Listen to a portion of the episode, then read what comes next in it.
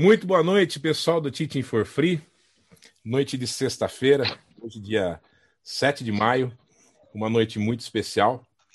É, como todos sabem, já encerramos a primeira temporada da nossa série Flying for Free, que fala sobre comissário de voo.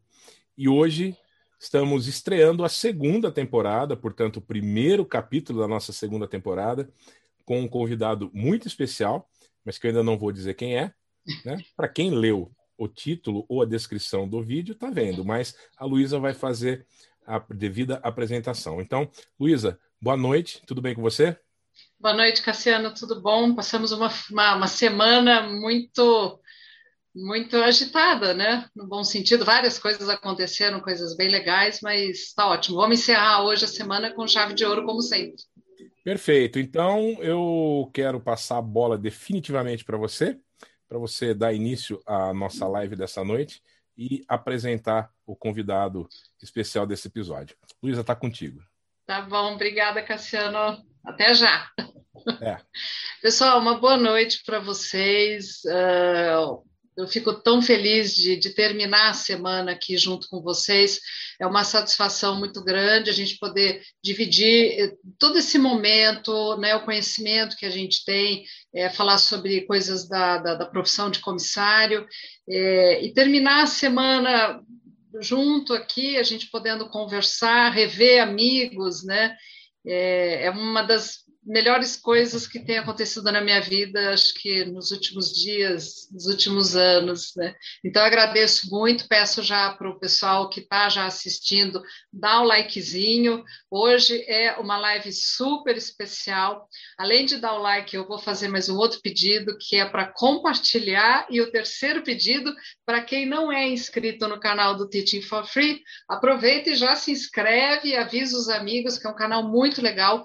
Ele é voltado voltado para essa parte de ensino, né, conhecimento geral mesmo da aviação, uh, algumas, alguns itens sobre pilotos, agora com Fly for Free, né, a gente trabalha bastante também nessa área de comissários. E especificamente uh, na nossa série no Flying for Free, nós finalizamos a primeira temporada, todos os vídeos estão lá no YouTube, então se vocês quiserem assistir novamente, ou quem não viu, eu os convido agora para assistir, porque são, são lives bem legais, bem bacanas. Então, hoje nós estamos iniciando a segunda temporada. Também vamos abrir com chave de ouro com o nosso convidado, uh, um tema extremamente importante que diz muito sobre a nossa profissão, o que, que nós podemos fazer para uh, uh, melhorar essa situação que a gente vai conversar uh, hoje, melhorar e principalmente prevenir, que vocês sabem melhor que eu, que a nossa função a bordo é de prevenir para que as coisas não, não aconteçam, né? É, e eu queria também falar para vocês que nessa segunda temporada a gente vai tratar de assuntos que vocês vão ter encontro depois que vocês passaram pela seleção de comissários, por isso que é a última live da primeira temporada com a Rosana Borer, Rosana Dori, mais conhecida, foi sobre seleção. Então, agora eu parto do princípio que vocês passaram pelo recrutamento, passaram pela seleção, foram aprovados na empresa aérea que vocês uh, estavam concorrendo à vaga, é, já foram contratados e agora já são comissários, né? É, então, eu vou tratar vocês agora como os meus colegas, tá? principalmente o pessoal que não, não, não voou ainda. Né?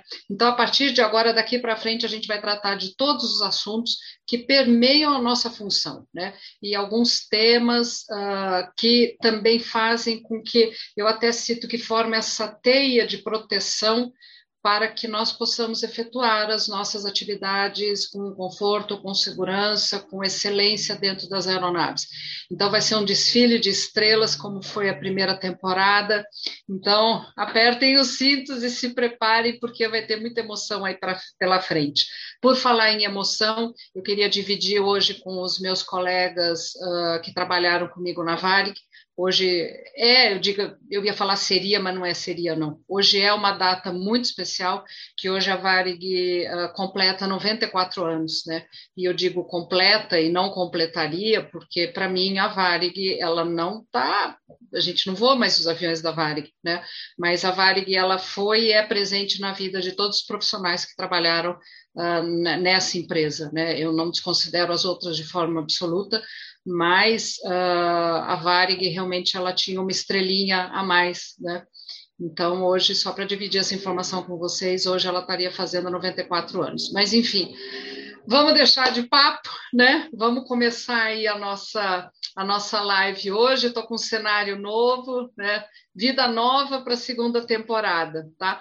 É, então, como eu falei para você, para vocês, nessa segunda temporada nós vamos passar todos os, os aspectos, a importância que tem é, para todo mundo a profissão de, de, de, comissário de voo, tá?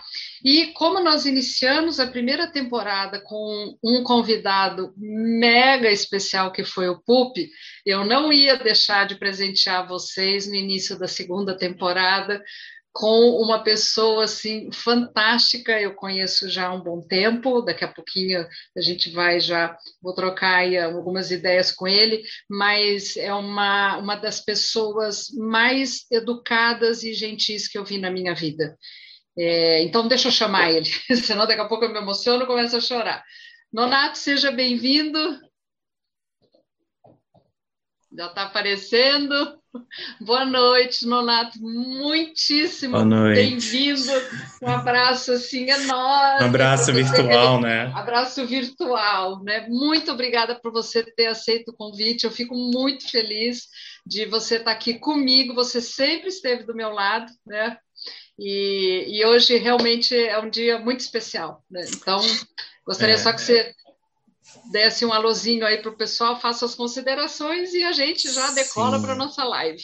Duplamente especial, né? Pela data, como você falou, pelo tema, né? Eu, a gente sempre estou é, sempre aberto a isso.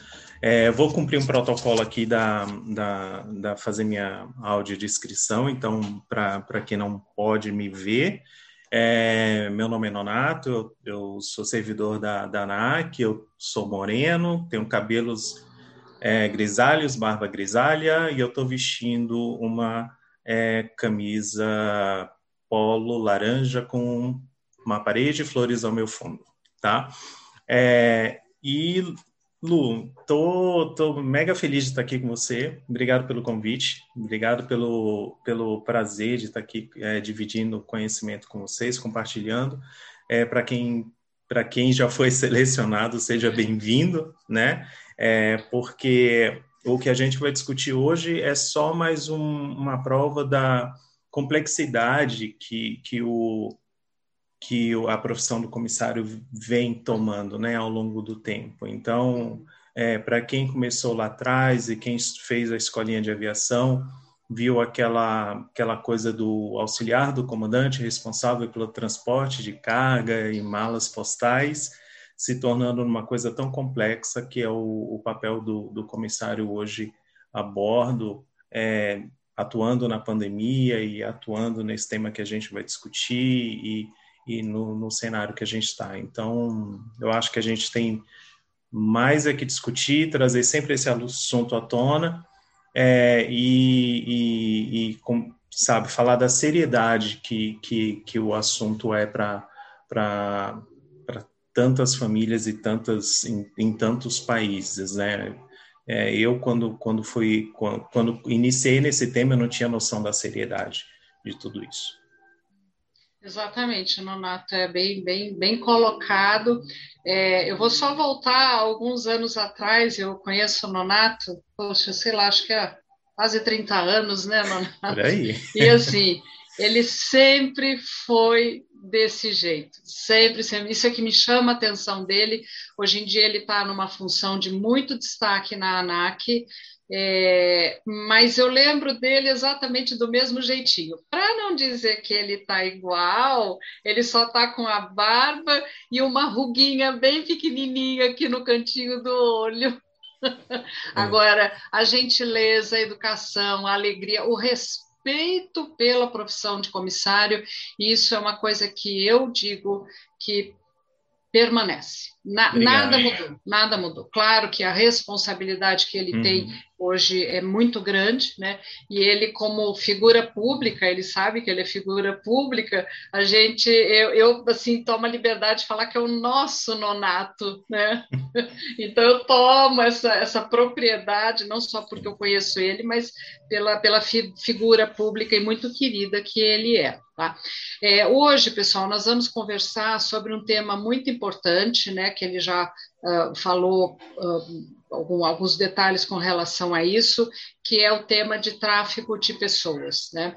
É, ele me passou um texto, eu fiz uma pesquisa, dei uma olhada, é um tema extremamente importante, é um tema sério e é um tema que a gente vai passar para vocês hoje, o Nonato com todo o conhecimento que ele tem com relação a isso, e ele vai passar principalmente o que, que é essa, essa esse, vamos colocar como malefício, né? Não sei se o termo seria esse. É o que, o que o comissário pode fazer dentro do avião para precaver que isso aconteça? Né? Uhum. Então, isso daí é, é um, um, assunto muito importante. Eu peço para que vocês divulguem isso, compartilhem todas as coisas que o Nonato vai nos falar agora. Né? Eu só ia te pedir, eu já estou meio pidona, viu, Nonato? eu só ia te pedir se possível, é, eu sei que acho que 99,99% das pessoas que estão nos ouvindo é, conhece você, né? Mas eu só queria rapidamente aqui, isso eu sempre peço para todos os convidados, para fazer uma breve narrativa da sua vida profissional, né? Uhum. Ah, em que ano que você entrou na aviação, se foi trabalhar funcionário, se foi funcionário em terra ou já foi direto para o voo, as empresas que você atuou, e agora, né, você estando na ANAC. Na ANAC, uhum. aí a gente já já deixa é, até você, não precisa nem voltar para mim. Já vai com você, você já entra no tema para você ficar super à vontade, sinta-se em casa. Obrigado, obrigado. Não, eu não, não tinha ideia de trabalhar na aviação, pior é isso, né? É, eu, eu era estudante de arquitetura e, e eu fazia Universidade Federal na época, e, e quem faz Universidade Federal sabe a loucura que é, de horário, de, de você conciliar aquilo ali, a aula de manhã é, de matemática, cálculo 1, você vai para o campus de matemática, você uhum. tem aula de, de, de história da arte, você vai para o campus de história da arte, e eu precisava de um emprego de seis horas.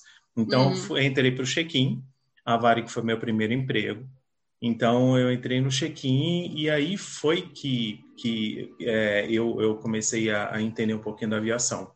É, dali em diante foi consequência natural, né? Comecei a entrar nos aviões, descer, subir, fazer embarque, atender passageiro e a gente, é, como todo mundo fala, a gente provou da cachaça e aí começou a, a, a Ô, minha... cachaça boa! É, ô, cachaça boa, né? Entrei para o vício e aí eu passei para o voo. E quando eu passei para o voo, eu tive uma, uma passagem pela, pela TAM na época e voltei uhum. para a Varig voando. Depois que a Varig fechou, ainda tive uma passagem rapidinha pela, pela Ocean Air, que depois se tornou Avianca, né? E quando eu entrei para a Ocean Air, eu já tinha feito concurso público.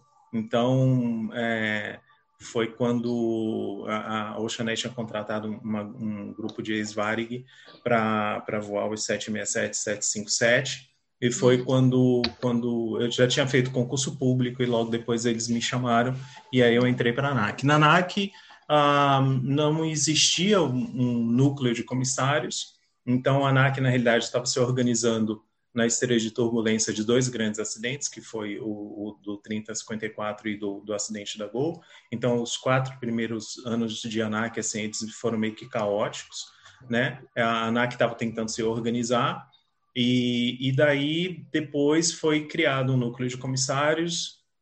Com a criação do núcleo de comissários, é, a, a gente, até o ano passado, eu coordenava o núcleo de comissários, Desde 2013 eu fui nomeado para representar a ANAC no grupo de Cabin Safety da ICAO, né? E foi quando surgiu esse assunto, né?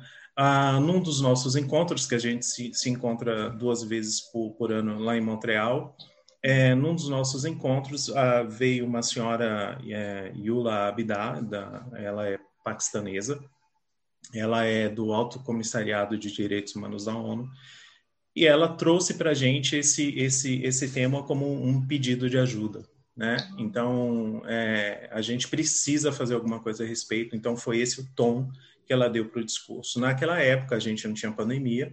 Ah, não sei se vocês lembram, mas um pouco antes da pandemia estourar, estava é, é, todo mundo contratando, a aviação crescia aqui na China, enfim, é, a gente estava cheio de empresas novas em certificação, e aí essa senhora, ela, ela trouxe o assunto à tona, né? E aí ela falou assim, a gente precisa fazer alguma coisa a respeito, porque a gente, esse, esse crime, que é o tráfico de pessoas, que é o que a gente vai discutir um pouquinho aqui hoje, é, é, ele é um crime cruel e por não termos feito nada há tanto tempo, hoje eles estão usando as aeronaves para traficar pessoas. Então, desde a Segunda Guerra Mundial, não se vê esse, esse, é, esse, essa migração em massa no planeta. Então, nós tínhamos a guerra da Síria, na época nós tínhamos a situação do terremoto no Haiti, nós tínhamos a situação política na Venezuela. Então, o que estava acontecendo? Essas pessoas estavam fugindo para sobreviver, né? É, e não estamos falando de, quando a gente fala de imigrantes, né, geralmente a gente acha que é aquela pessoa sem escolaridade, com pouca. Não, nós temos estudantes universitários fugindo para sobreviver àqueles acampamentos que nós vimos na, na Europa, é, é, de, de, de sírios, enfim, e, e de famílias inteiras, né? E aí foi quando ela falou assim: estão traficando pessoas. E aquilo caiu para mim como um: uau, como assim estão traficando pessoas e usando aeronaves? Né? E, e foi daí foi quando a gente começou a discutir o assunto, né? E na, no grupo de Cabin Safety da ICAO a gente trata de segurança, e isso, isso esse, depois nós fomos para Genebra, na ONU, discutir o assunto lá também né? Porque existe toda uma formalidade, incluindo todos os países membros da ICAO, e a gente tem que tomar muito cuidado até com as palavras que a gente usa nessas reuniões, porque existem é, é, diferenças culturais muito grandes entre um país e outro, a, é, a situação da mulher em determinado país, a situação do imigrante em determinado país, então a gente tem que ter toda uma, uma formalidade para respeitar essas diferenças culturais, mas ah, foi quando veio à tona e aí quando e o choque que eu nunca vou esquecer de quando eu assisti o primeiro depoimento de uma, uma vítima que a ONU chama sobrevivente do tráfico e é muito pesado, é muito cruel. E aí eu me lembro que naquela noite eu cheguei no hotel, falei assim, meu Deus, eu não é, eu não sabia é, como que eu voei tanto tempo, porque eu voei mais de 18 anos da minha vida, e eu nunca é, soube disso, né? E aí, imediatamente, para o meu desgosto, me passou uma situação que eu, que eu, que eu de um voo que nós estávamos fazendo para Manaus, ou lá no norte do país, em que eu me lembro claramente, é, no 737 da Varig nós tínhamos classe executiva e classe econômica, e toda vez que eu abria a cortina, porque eu naquela época eu era auxiliar de, de, de econômica é, é de executiva, e, e, e, primeira, e toda vez que eu abria a cortina para fazer alguma coisa na, na, na, na classe econômica, eu via uma menina me olhando. E, e, eu, e ela me olhava com uma cara meio que de terror. Eu, eu, e, aí eu cheguei para a chefe, eu falei, escuta, não, tá, não tem algo estranho ali? Porque mais ou menos naquela época nós tínhamos tido um caso de, de um, importunação sexual a bordo de um, um passageiro com uma menor, né? E era uma menor que estava sob responsabilidade da Varig, e isso deu muito pano para manga na época. E, e, e, daí eu falei assim, tem alguma coisa errada ali, mas eu estava pensando nisso, eu jamais pensei no tema tráfico de pessoas. E, e daí você começa a juntar, enfim, aí a chefe até se abordou ela falou escuta, você não quer conhecer a cabine? Já não podia se acessar a cabine naquela época, mas foi um truque da chefe para, tipo, vem aqui para frente, e ela fez não, e com aquele olhar de terror, e, e, e, enfim, até hoje eu não sei o que aconteceu ali. Então eu fico pensando assim, será que aquilo foi um caso de tráfico? É, ou aquelas crianças que a gente via no Nordeste, escurinhas, com pais branquinhos, europeus, é, esperando aquela é, documentação de adoção, né? E a gente sabe que a exploração sexual existe no, no, no, no norte e no nordeste do país com uma nossa, as caras, né? Então, é, junto com o Ministério, aí voltando para o Brasil, junto com o Ministério Público é, do Trabalho, junto com as BRAD, que é uma associação de uma ONG que, de defesa da, da mulher, é, criança, adolescente, enfim, a gente é, discutiu junto com a Polícia Federal também é, de como estabelecer procedimentos para quando houver possíveis casos de tráfico de pessoas a bordo, o que o comissário deve fazer? Como ele pode interromper esse, essa ação criminosa que, que, que hoje se tornou, enfim, a pandemia deu um baque, mas até antes da pandemia era junto com drogas, exploração sexual, porque geralmente está associado a isso, uhum. é uhum. uma das indústrias mais lucrativas do, do planeta. Uhum.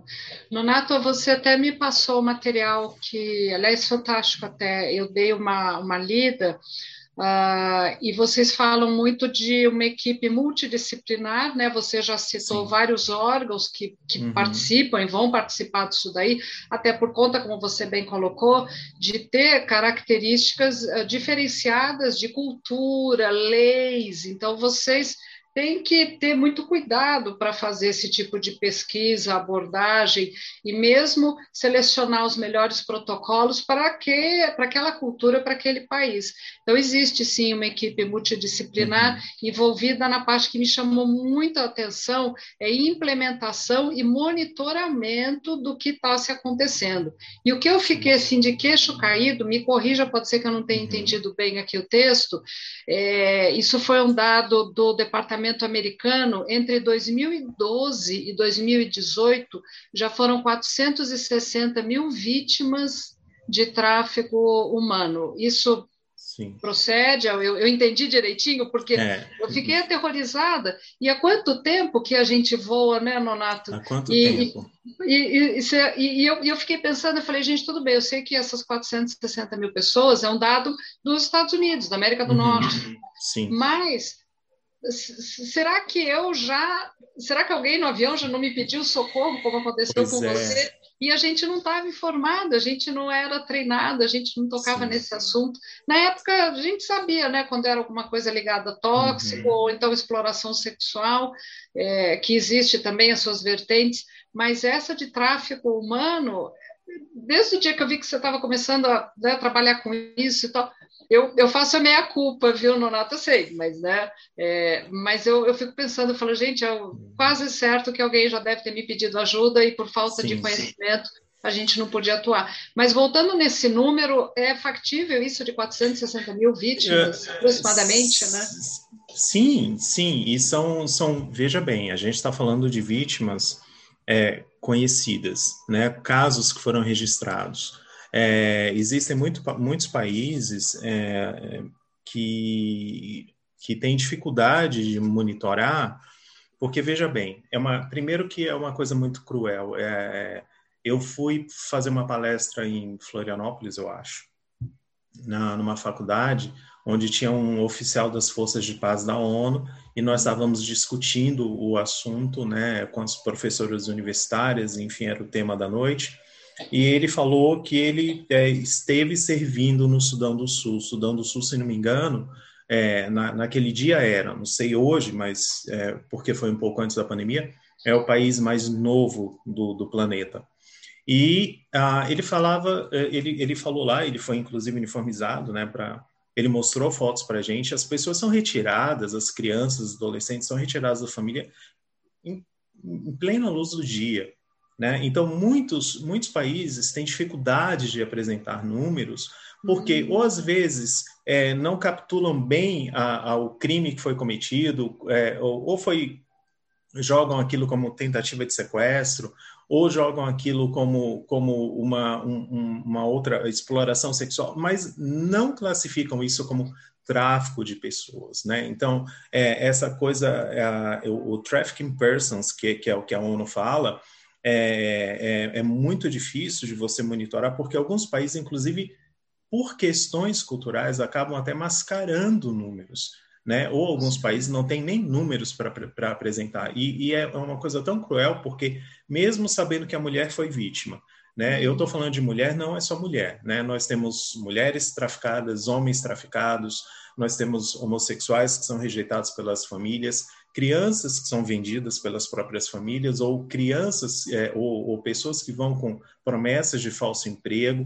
Então, é, existe de tudo, né? É, e, e, geralmente é, a, a maior parte de, da, das vítimas é de, é, é, de mulheres, né? É, e mas assim, alguns países, como por exemplo o México, tem muitos problemas com remoção involuntária de órgãos, né? Então assim, a gente não está falando só de exploração sexual. Então, é, e muitas e em muitas culturas, ah, mesmo sabendo que a mulher foi traficada, que ela foi explorada durante todo aquele tempo, por, por que que se fala em monitoramento?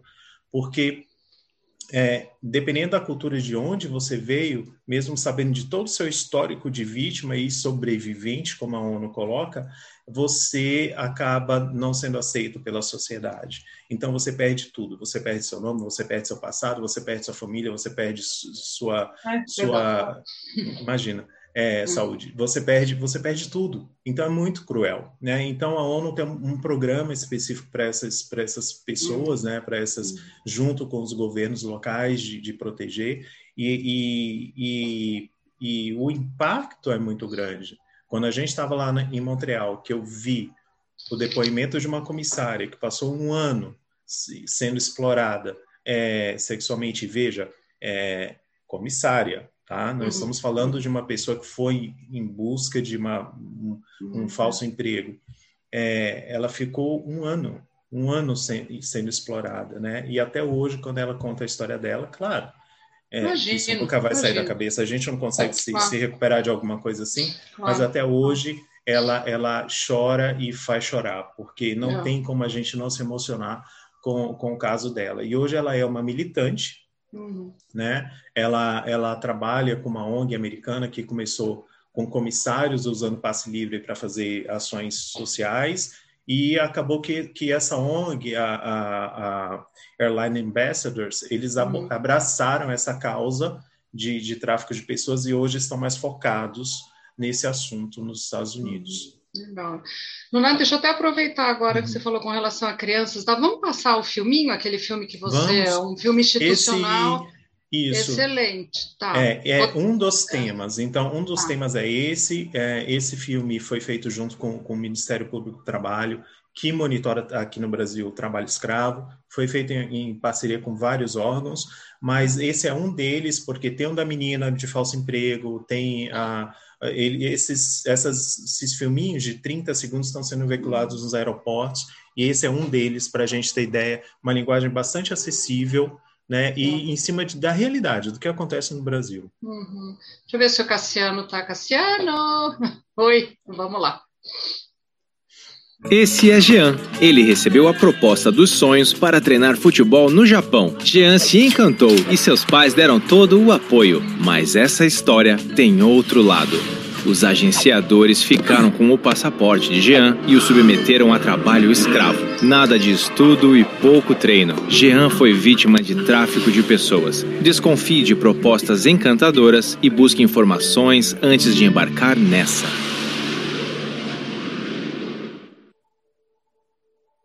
Esse é Jean. Ele recebeu a proposta dos sonhos para treinar futebol no Japão. Jean se encantou e seus pais deram todo o apoio. Mas essa história tem outro lado. Os agenciadores ficaram com o passaporte de Jean e o submeteram a trabalho escravo. Nada de estudo e pouco treino. Jean foi vítima de tráfico de pessoas. Desconfie de propostas encantadoras e busque informações antes de embarcar nessa.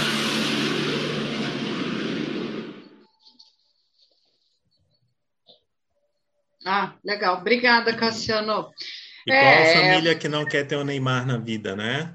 Exatamente, exatamente. São, são verdadeiros, é, eu até chamaria de encantadores de serpente, né, Exatamente. É. E eles pegam exatamente naquele, naquele ponto mais vulnerável da pessoa, que eu quero, exatamente. meu desejo, de, enfim, ser uma modelo bem-sucedida, de ser um jogador de futebol, enfim, tantos outros outros desejos e sonhos.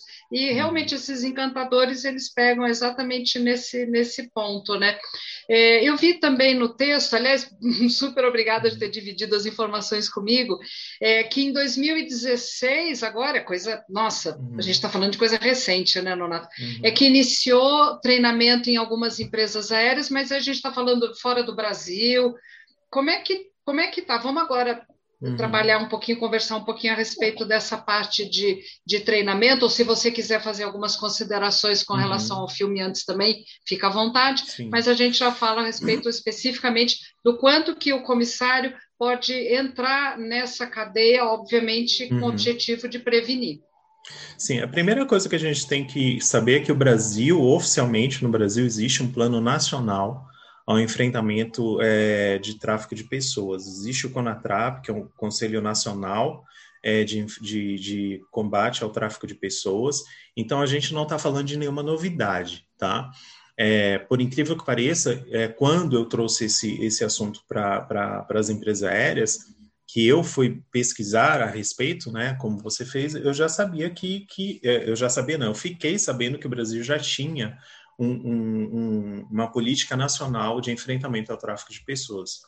E por que que a gente não fazia nada, né? Se, se, se, se nessa, nessa, nessa, nesse plano nacional nesse, né, de, de enfrentamento ao tráfico de pessoas, nós temos ali é, falando de portos, aeroportos, rodoviárias, porque o, o a gente não está falando de nada novo. O tráfico de pessoas, desde que a humanidade a humanidade, sempre existiu, né? Então, só que isso antes acontecia por, pelas rodovias, enfim, né, é, pelos vilarejos ao longo da nossa história. Hoje está é, tá, tá acontecendo dentro das nossas aeronaves.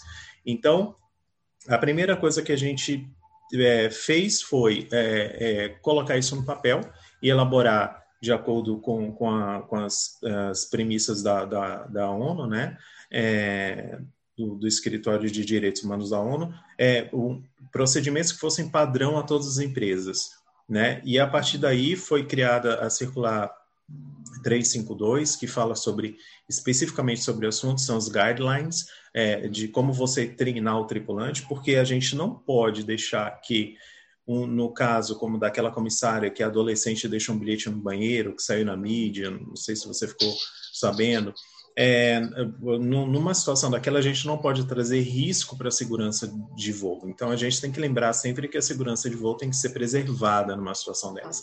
Então, o treinamento do, do comissário para enfrentar esse tipo de situação, ele é basicamente observar o que está acontecendo, né? E, e, nesse treinamento a gente dá alguns, algumas ferramentas para que o comissário observe o, o que está uhum. acontecendo ali, sinais, é, sinais físicos, sinais emocionais que, que o, o a pessoa que está sendo traficada pode apresentar, né? Desde a roupa que está usando, que muitas vezes é diferente, né, da roupa da pessoa que está traficando, a traficando-a, né? É, algumas algumas organizações criminosas, inclusive, tatuam suas vítimas, né? Colocam códigos de barra ou sinais como sugar daddy, entendeu? Então, é, para identificar que aquela vítima é da minha organização, coisas do tipo, né? Então, tudo isso tem treinamentos, esses, esses, esses, esses treinamentos eles foram é, é, é disponibilizados para as empresas e as empresas é, é, introjetaram isso, colocaram isso no programa de, de, de treinamento, treinamento, operacional delas, né? Uhum. Então, assim, de lá para cá a gente vem já implementando o assunto. É claro que você treinar nós tínhamos, na época, um pouco antes da pandemia, cerca de 15 mil comissários empregados, então não é tão fácil assim a gente treinar todo mundo nessa velocidade que a gente quer, né? Com a pandemia, tanto acho que o mercado, esse mercado criminoso, né, deu sofreu com isso, mas também nossos comissários acabaram se dispersando, porque muita gente é, é, acabou se afastando um pouco da atividade, ou voando menos, ou pedindo licença e tal. Uhum, mas uhum. fato é que hoje nós temos esse treinamento é, disponibilizado para as empresas aéreas e a gente já aborda o assunto em sala de aula. A ideia, é, ah. é, a ideia é trazer isso com mais força, com a retomada, né? É, não deixar não deixar esse esse porque a ideia é que com a retomada a gente sabe que ao longo da história se a gente olhar para o passado sempre depois de uma grande crise né vem uma época de abundância prosperidade Exato. e aí é que a gente precisa estar preparado né porque essa retomada também significa é, é, retomada dessas organizações criminosas e a gente precisa é, já ter velocidade de resposta para quando isso acontecer, porque nós sabemos que através do Brasil e o Brasil, a gente está como um dos grandes emissores mundiais de, de, gente traficada e a gente precisa mudar esse cenário. Faço ideia, faço ideia. É, uhum. é, deixa eu só uh, deixar você descansar um pouquinho e tomar uma aguinha. o assunto é fantástico. Nonato, já tem um monte de gente aqui mandando um abraço para você, parabenizando o tema. Todo mundo falando que nós estamos lindos. Ah, que bom que o creme funcionou. É, é, nem fala, é verdade. É, olha, a Tati, Tatiana Ferreira, da Itapemirim, ah, que foi minha colega lá na Azul também, está mandando um beijo. beijo. Martorell também. Martorell, grande Martorell. professor. Martorell Querido me Martorell. na aviação. É, a Betina Tosso também, tem outros colegas que estão sempre assistindo às nossas lives. É, o Instituto Melhorando Pessoas também, que já me chamou para fazer uma live lá com eles. Se for legal, eu te aviso, tá, Nonato? Tá. Tamo junto. Aí eu te passo. É. O Mauri, que trabalhou conosco na Varig também, que participou de uma live muito bacana. Uhum. O Everton. Então, nós estamos legal. aqui, como dizem os mais jovens, Saudades. estamos bombando. Está muito legal. Deixa eu até te fazer uma pergunta, Nonato, uhum. é, do Mauri. E ele pergunta o seguinte: Nonato, existe algum sinal específico feito com a mão, discretamente, enfim, que a pessoa que está nessa situação pode fazer pedindo socorro? Existe já algum trabalho com relação a isso? Então, do, é... tipo de sinal, né?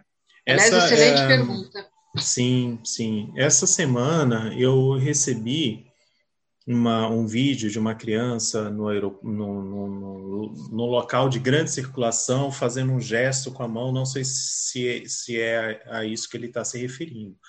É, e quando eu recebi esse, esse vídeo pelo, pelo, pelas redes sociais, eu fui atrás da, da doutora Andréa Godin, que é, é uma uhum. baita de uma colega promotora pública, que que que está junto com a gente nessa empreitada, né? Uhum. É, e ela ela falou que oficialmente ela não conhece, tá? Não conhece. É, eu acho que mais importante do que a vítima dar um sinal, eu acho que é você estar atento aos sinais da pessoa, porque geralmente a pessoa que está sendo traficada, é, ela não está aportando os documentos dela, ela está numa, condi numa condição de submissão ali é, ela está numa condição de fragilidade emocional e, e, nós, tripulantes, temos condições de identificar isso pelo visual. Tá? A, então, assim, a, o, o, o, comissário que é comissário, ele sabe que ele olha da mesma forma que você vê um passageiro embarcar e você fala, esse cara vai me dar problema, ou esse cara está com medo de voar, ou esse cara está voando pela primeira vez, você tem condições de ver que alguma coisa ali está errada, como já aconteceu. É, foi a partir desse, desse, desses treinamentos, esses bate-papos que a gente teve, muitas vezes Teve comissário que nem chegou a ser treinado, mas só de, de assistir essas nossas lives, ou poder ou entrar em sala de aula e abordar o assunto nos workshops que a gente faz com as empresas aéreas, é, a, a, uma comissária viu um passageiro embarcar com uma criança de mais ou menos 7, 8 anos. É, é, a criança estava dormindo. Aí colocou na poltrona, a criança estava dormindo. E durante esse visborda, a criança estava dormindo. E quando ah, ele, quando ele foi coisa no, estranha no toalete, imagina, ele, imagina. ele levou a criança no colo. Aí foi a comissária deu start nela, é. falou: tem alguma coisa errada aí. É. E a partir disso, ela colocou o procedimento eh, em, em ação, então não teve hum. outra. É, foi lá, falou com o comandante, o comandante acionou o apoio em terra, e hum. quando abordaram o passageiro, a criança estava dopada. Então, assim, é, e, e, isso foi agora recente. Então, assim, a gente sabe quando tem alguma coisa errada. Então, a gente tem que usar esses nossos feelings e não entrar no automatismo, né? Uhum. Para não perder esses sinais. Porque é. a, numa realidade ali de 180 pessoas, 186 pessoas, 220 é, que sejam wide body, a, a, a, gente sabe que quando tem alguma coisa errada, a gente não pode perder esse, esse nosso feeling.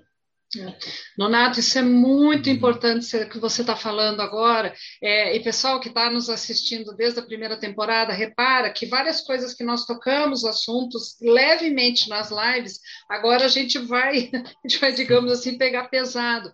Então, a uhum. maioria das lives a gente sempre falou, Nonato, numa coisa chamada percepção e nos cinco sentidos. Eu, eu não entendo um comissário que está dentro do avião, até eu faço uma, uhum. um trocadilho, né, para as uhum. pessoas uhum.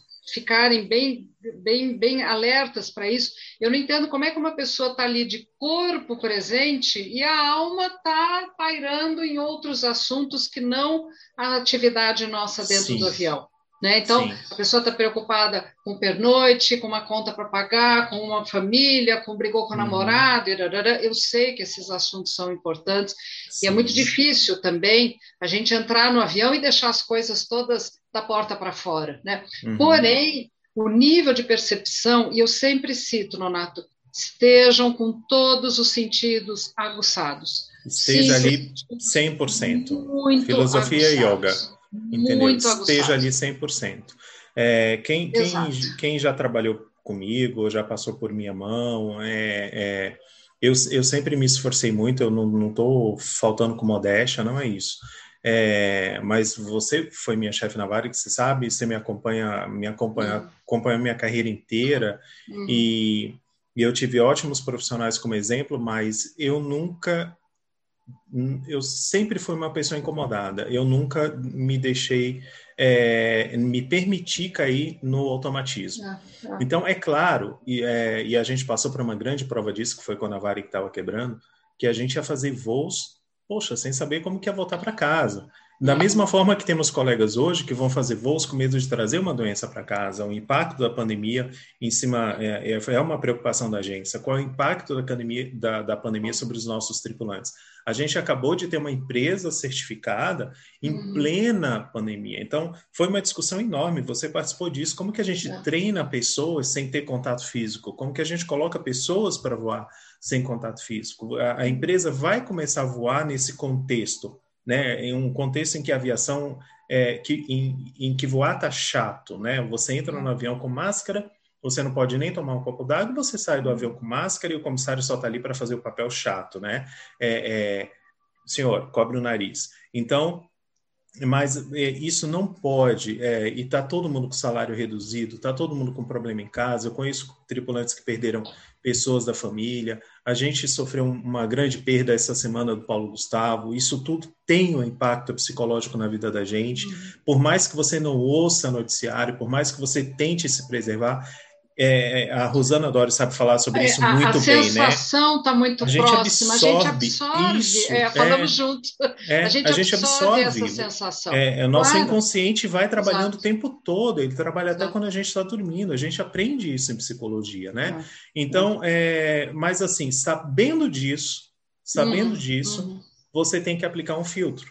Então, é esse filtro, esse filtro que você tem que aplicar é quando você vai voar hoje em dia. Então, sabendo que eu sou passível a tudo isso, que eu estou sujeito a todas essas influências, eu tenho que elevar o meu alerta situacional, não só para permitir é, que uma coisa, uma coisa horrorosa dessa aconteça, de, de uma pessoa ser traficada, como é, nossas operações têm que se manter segura, né? Ninguém quer passar por um acidente agora, claro. ou um colega caindo da, da da aeronave ou uma escorregadeira inflando inadvertidamente. Ninguém, ninguém precisa disso agora.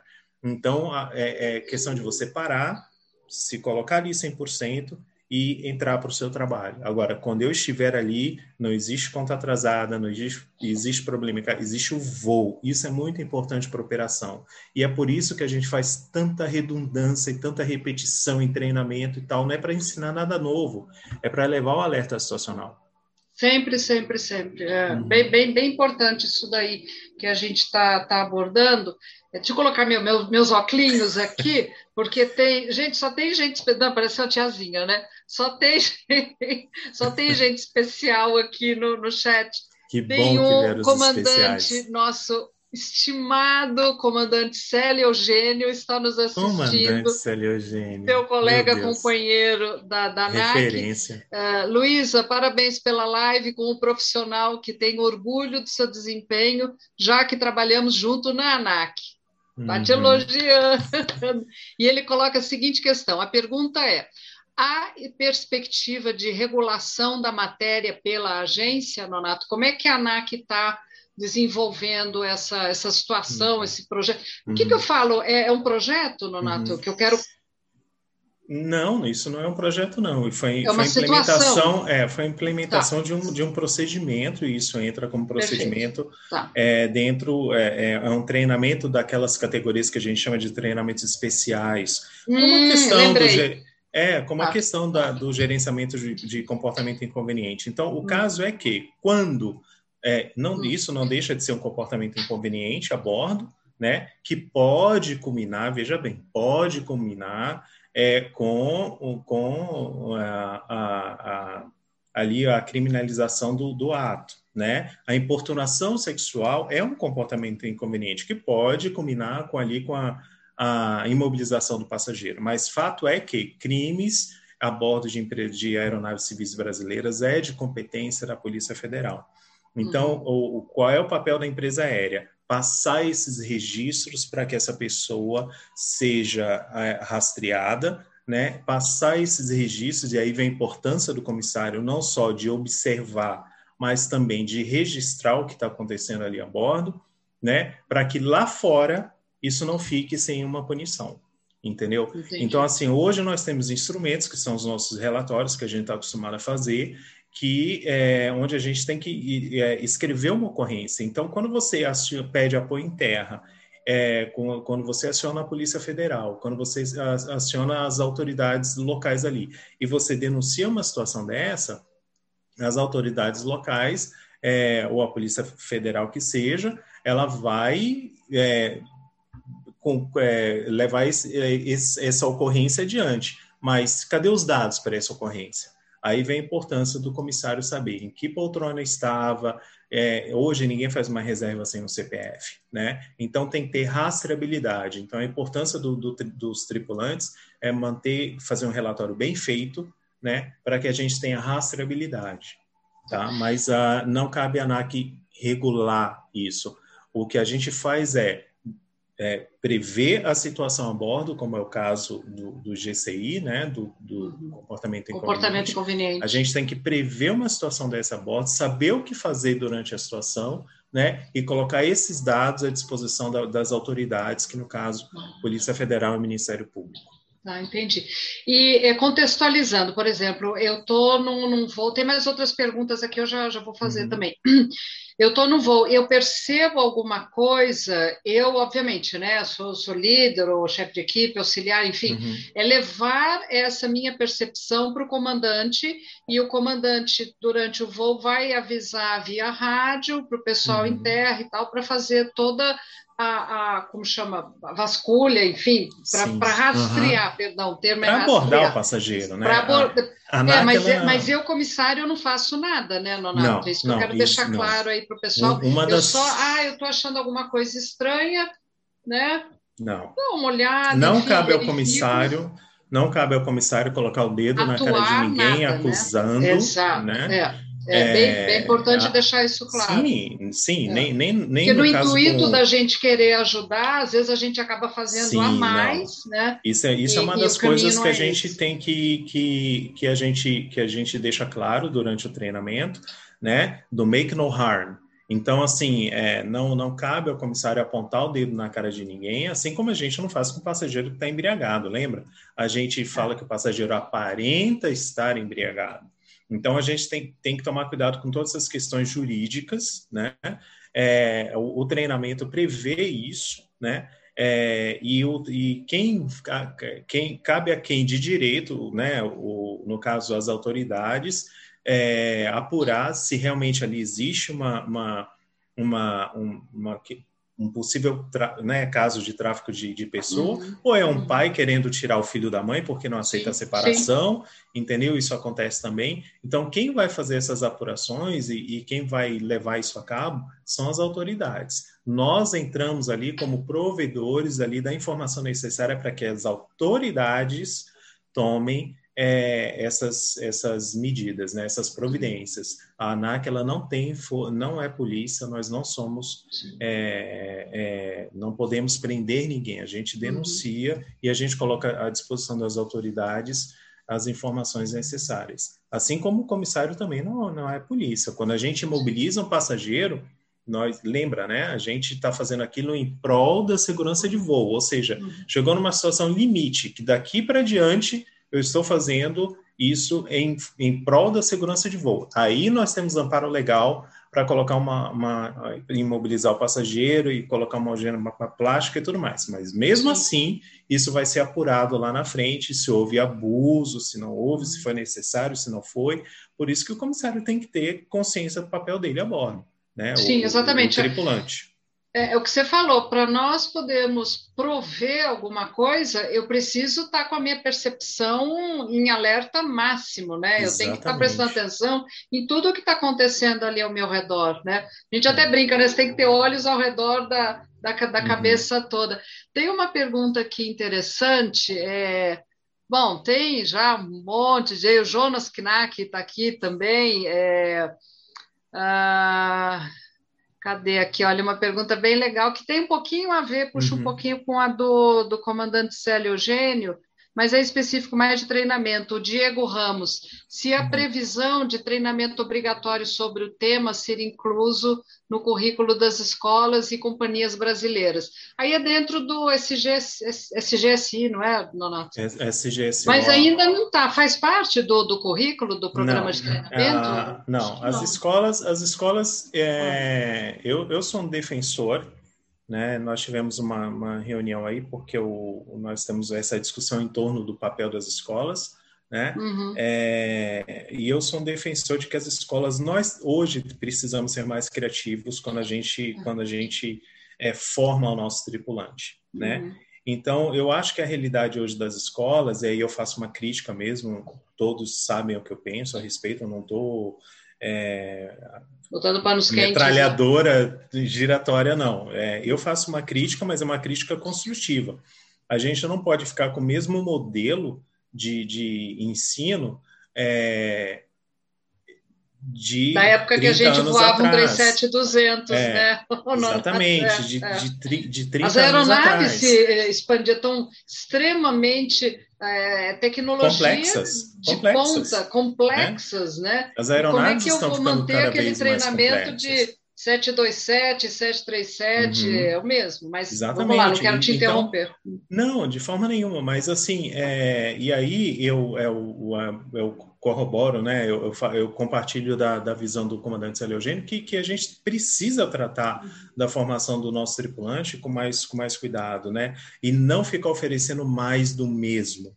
Então, assim, é, esses dias eu estava fazendo uma palestra numa universidade, não sei se foi no, no Senac Aclimação, onde a gente teve, que o pessoal falou assim, foi uma mesa redonda muito legal que a gente fez, e aí eu, eu perguntei para o pessoal, a gente estava discutindo justamente a questão da capacitação do tripulante, né? E aí eu perguntei, tá bom, vamos lá, vamos fazer um exemplo. Quem aqui lembra o que estava fazendo no 11 de setembro? E aí um, um pessoal, ah, eu estava fazendo não sei o quê, ah, não sei o quê, cada um lembrou. Aí tinha um menino novinho na minha frente. Uhum. Eu falei, você estava fazendo o quê no 11 de setembro? Ele falou, eu tinha dois anos. Eu falei assim, então, o que para vocês é uma, uma, uma, experiência, né, uma, uma memória, uma experiência de vida, para ele, ele conheceu através do Google. Não vou nem falar de livros, porque essa geração não, não usa mais livros. Não, esquece livro. Então, assim, o, aí eu pergunto, o quão a escola de aviação hoje é atrativa para uma geração dessa, como o meu sobrinho, que já nasceu com o smartphone na mão? Que tecnologia a gente está aplicando na formação dos nossos tripulantes? A gente está usando a tecnologia bem aplicada, a gente estava falando com o Cassiano um pouquinho antes, a gente está uhum. tá usando a tecnologia a favor da, da nossa educação hoje? Ou Todas as ficar... ferramentas que a tecnologia claro, nos propicia, né, Nonato? Claro. Não, ah, tem. Hoje, hoje tem tripulantes, tem empresas aéreas que treinam o tripulante com realidade virtual. Entendeu? Sabe? É, é, é, aquela realidade imersiva. Então, assim, você se vê dentro de um avião em chamas. E o que é que eu vou fazer dentro desse avião em chamas, né?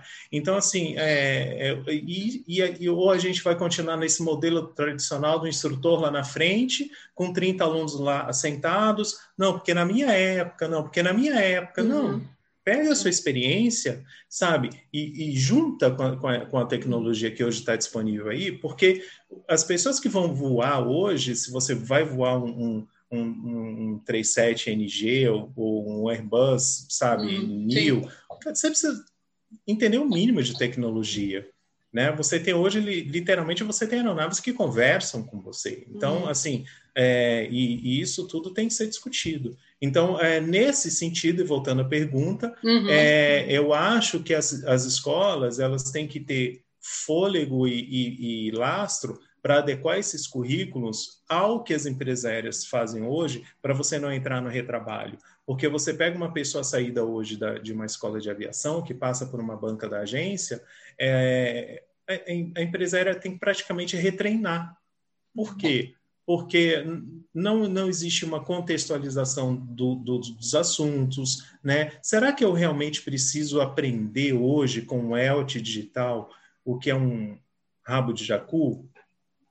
Entendeu? Construir um boquém? Será que eu preciso saber hoje com o ELT digital que dá ali quase que a localização precisa do acidente? Isso já é lei no Brasil, nenhuma aeronave voa. Deixa eu é, só lembrar, você falou do rabo uhum. de jacu, e, e, um detalhe, a fotografia é a mesma, é né? Mesmo, o desenho, né? Você quer dizer? O desenho, a fotografia não. Imagina, a fotografia eu já estou agora em, em Triple Seven, né? O desenho do rabo de jacu uhum. é o uhum. mesmo quando eu comecei. Sim. Então. E, é. e por outro lado, você pega tripulantes formados hoje entendeu? Que ainda não sabem se comportar em aeronaves altamente energizadas, né? Porque hoje você tem aeronaves aí com uma tomada em cada poltrona, você tem aeronaves com monitor em cada assento, entendeu? Mesmo sendo low cost ou não sendo low cost, mas até é, é uma realidade hoje. Hoje é um, é um pré-requisito, né, para uma empresa ser competitiva, que ela tem uma tomada na poltrona, que ela tem e, e, e, e você hoje tem tripulantes ali que ainda não sabem fazer o que fazer com uma bateria de lítio que é uma ameaça à indústria da aviação hoje. É uhum. fato isso. Então, nós tivemos um painel lá em Montreal que foi a, só e exclusivamente para discutir o comportamento da, da, da, bateria de lítio, a ameaça que ela traz, né, a, a, segurança de voo hoje, porque a IATA estima que cada passageiro leve consigo aí três, quatro é, pads, né? Então, Sim é, é uma ameaça. E já aconteceram nas nossas empresas aqui no Brasil é, ocorrências a bordo envolvendo bateria de lítio. Agora, é, essa, vamos colocar como uma, uma matéria, não, perdão, esse assunto, né? Uhum. Esse assunto está começando a ser abordado nas empresas, mas em termos de assunto e não um treinamento propriamente dito, né? Não, algumas empresas já implementaram o treinamento mesmo, ah, tá. mesmo, já entrou no currículo. Que aí seria observação. Né? Isso. Né? o tá. treinamento com carga horária, com ah, avaliaçãozinha no final. É, esse, esses assuntos já são cobrados no cheque, eu já, eu já abordo isso quando eu vou é. checar. Então, assim, né, para mesmo que o aluno não tenha passado ainda por sala de aula, ele tem que saber que o tema existe. Então, mesmo assim, eu abordo esse aluno no, nos, nos cheques. Uhum, entendi. Os exames, entendi. né? Enfim. Sim, sim, sim, sim, sim. Hum. Deixa eu ver se tem mais alguma uh, colocação aqui. Uh, o pessoal da Nela que está assistindo também, Nossa. eu acho muito importante essas empresas, uhum. essas empresas que estão iniciando agora, que recebeu uhum. a certificação agora recentemente foi Itapemirim, e mesmo as outras que virão, porque eu estou com um feeling que não vai parar só nessas, viu, Nonato? Não, não, e, e, as pulguinhas atrás da orelha. É. E é um momento muito bom. Mas eu, eu cito assim, é, aliás, sejam bem-vindos, né, o time aí da, hum. da Nela. É, você, você, como é que você observa, Nonato, assim, no geral, tá? A aviação, mas obviamente... Uh, quer dizer, perdão, obviamente não especificamente com relação aos comissários, é, você vê que agora essa reentrada da indústria aeronáutica nesse período agora pré-pandemia, perdão, pós-pandemia, você pensa que é um momento oportuno para que matérias, para que assuntos novos sejam implantados. É, eu acho que vai ter uma humanização muito maior, uma percepção maior, um cuidado maior. O que, que, que você está vendo aí em linha de futuro, Nonato, para especificamente os comissários é, para nossa atividade dentro do avião, é, uhum. é, inclusive foi muito interessante. Nós tivemos uma live com o Alan Miller, né, meu querido uhum. Alan Miller lá da Azul, Sim, é, e a Andrea também, a Ste Stephanie, se não me falha a memória, que é da TAN, examinadora credenciada. E, e cada um. Andrea... Costa, Costa, Costa curta. curta. Isso, Exato. sim, a Daphne. A Daphne, a Daphne, Daphne Stephanie, Daphne. Sim. É, o Alan falou como é que está acontecendo os voos, o que, que eles estão tendo que fazer, como é que eles estão tendo que, que, uhum. que, fazer atendimento, serviço de bordo, que serviço de bordo não tem praticamente, né? Uhum, uhum. Nos voos domésticos, e a Andrea uh, uh, comentou para a gente a respeito dos voos internacionais. E, e, nós chegamos até no final, a gente chegou a uma assim, uma singela conclusão de que algumas coisas que nós estamos usando é, e alguns procedimentos que estão sendo efetuados agora nesse período de pandemia, a gente gostaria muito que isso daí perpetuasse. Né? Uhum. Como é que você está encarando? Você acha que vale a pena as empresas que estão entrando agora já virem com alguma algum reforçar alguns assuntos que porventura foram adormecidos, porque o que a gente não usa, a gente acaba esquecendo. Né? É, uhum. Inclusive, o Jonas Knack ele fez um comentário interessante. O Jonas é bem da, das antigas, uhum. porque teve uma revalidação de carteira na Varig que foi citado essa situação de tráfego de pessoas. Né? Mas eu acho assim, ah, acontece, a gente não está sabendo. Então, esse assunto é adormecido. Né? Você acha uhum. que vale a pena agora as empresas se mexerem um pouquinho? Você sabe que eu também sou muito eu sofro de, de um incômodo nato, né?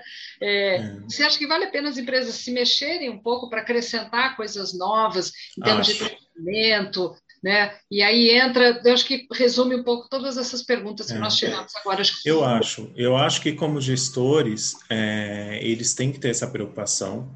A gente culturalmente no Brasil a gente tem é, a gente se preocupa com, com o regulamento no sentido de que é, é, estou cumprindo os mínimos, entendeu? E não acho que a gente tenha que se comportar assim. Eu acho que para a gente construir a aviação que a gente quer e bater no peito e dizer que nossa aviação é boa, e a nossa aviação é boa no Brasil, uhum.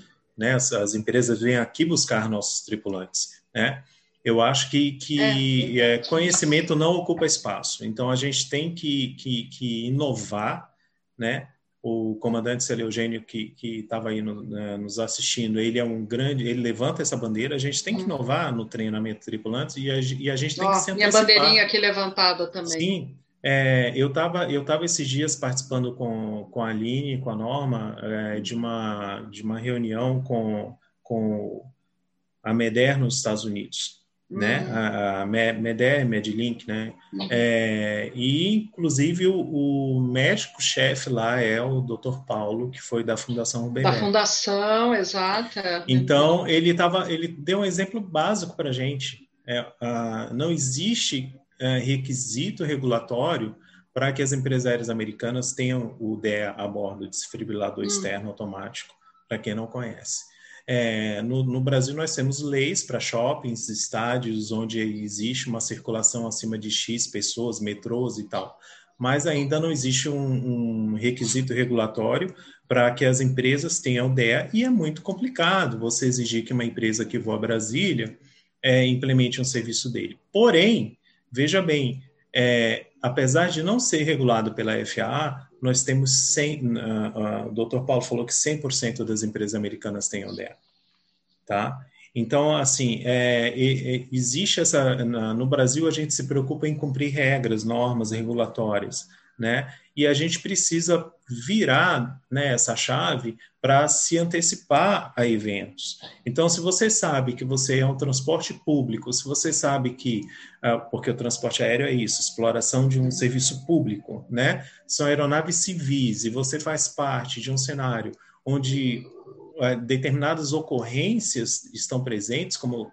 e graves, como o tráfico de pessoas, né? No México encontraram duas crianças aí de 10 e 11 anos sem nenhum órgão ah, é, sabe? Todos os órgãos removidos, existe um mercado negro de, de órgãos. É, você, como, como que você não se preocupa com isso? Como que você dorme? Com, então, eu acho que passa é, é, de ser uma questão humanitária, é, de ser uma questão regulatória, para ser uma questão humanitária. Então, acho que a obrigação sua, a partir do momento que você faz parte desse contexto, você tem que se preocupar com determinados temas. E você tem que se antecipar a eles. Se você sabe que sua atividade é de risco, porque a aviação é uma atividade de risco, né? A gente está brigando com, com, a lei da física ali para fazer uma aeronave é, subir, estamos explorando as leis da física ali para a aeronave decolar. É, por mais que não tenhamos tudo, sabe, uma manutenção de excelência, como que você não treina adequadamente seus tripulantes? É, conhecimento não ocupa espaço, então, assim, é, a gente precisa ser criativo, determinados treinamentos não são necessariamente caros, né? Hoje a gente tem a tecnologia a nosso favor, a gente está aqui usando tecnologia para isso, né? E o que é que isso aqui está custando para a gente, né? Então, mas a gente está falando a respeito de um assunto seríssimo. Então, é, então a gente tem que, eu acho que a gente não tem muita desculpa não. Acho que é mais uma postura sua diante da atividade que você que você desenvolve e e você tem que treinar seus tripulantes. Eu não acho justo você colocar um tripulante na linha de frente sem um devido treinamento. E da, dessa cadeia toda de viagens que a gente tem hoje, é, veja, veja bem, a gente falou de escolas, a gente falou de treinamento, a gente falou de reconhecimento de, de, de crimes, né? E hoje o cara faz um, compra uma passagem, faz um check-in e ele vai direto para o gate. Qual é o profissional que mais tempo fica com ele durante a viagem dele? É o comissário. E qual a dúvida que esse, qual a dúvida que esse profissional tem que ser treinado? É. Entendeu? Para tudo isso, desde bateria de lítio para tráfico de pessoas. Ah, mas é muita coisa sim, é muita coisa sim. Entendeu? Então, assim, Quem falou é... que não seria, né, Nonato? Quem, que... Nunca ninguém chegou e falou para mim, falou, olha, Lu, você vai entrar para para a profissão de comissária de voo, mas não, você vai fazer pouquinha coisa e tal. Não, nunca ninguém falou isso, uhum. nunca ninguém falou isso. Eu acho que a gente tem que ir da, da onde a gente está para mais. É o famoso uhum. subir a régua. Sim, né? sim Inclusive assisti no webinário aí que, que eu fui né, me passaram o convite, enfim, uhum. fantástico. E eu fiz as minhas anotações e realmente é subir essa régua. E, e, o momento agora é o momento oportuno. Por quê? Porque a gente está conseguindo dar, entre aspas, essa parada, uhum. né, essa, digamos assim, uma parada forçada, né? Uhum. É, e, e, as pessoas, os gestores, os responsáveis pelo treinamento, em conjunto com a ANAC, de dar essa, de desenvolver um pouquinho mais? Uhum. né? Porque além de que o conhecimento não ocupa espaço, o conhecimento, eu acho que é um elástico que a gente pode ir né, alongando cada vez mais. Sim. E, e, e eu tenho absoluta certeza, eu ia dizer quase absoluta certeza, não, vou tirar o quase, eu vou ser mais assertiva nessa minha colocação. Todo profissional, todo comissário de voo gosta dessa esticada no elástico, claro. né? Porque senão você se torna aquela conchinha, você só vai pensar dentro de um quadradinho, né? Não, não, você uhum. está treinado para isso e tal. Hoje em dia a coisa que a gente mais vê são os fatores humanos, né? Uhum. E existe muito pouco treinamento, o treinamento ainda está precário nessa parte de fatores humanos. Sim. O que nós vamos ter agora, eu acho que o que vai vir de frente para nós comissários, agora nos voos uh, vamos colocar assim como pós-pandemia, uhum. vai ser muito esse aspecto humano. Claro. E, e, eu, e a e gente não eu. sabe o que vem, né? Exa é, primeiro que a gente não sabe o que vem, é, né? O, o comissário eu... já era treinado para o desconhecido. Veja bem, é, a ICAO já, desde que eu pisei na ICAO pela primeira vez, hum. a ICAO fala: não treine pessoas para cenários perfeitos. Então não fique achando que o fogo vai vir da lixeira do toalete, porque muito provavelmente não vem. Eu sempre faço isso é, e, eu, e, eu, e eu fiquei muito feliz de saber que minha linha pessoal de, de, né, de pensamento estava alinhada. Eu falei, nossa, então eu não sou louco.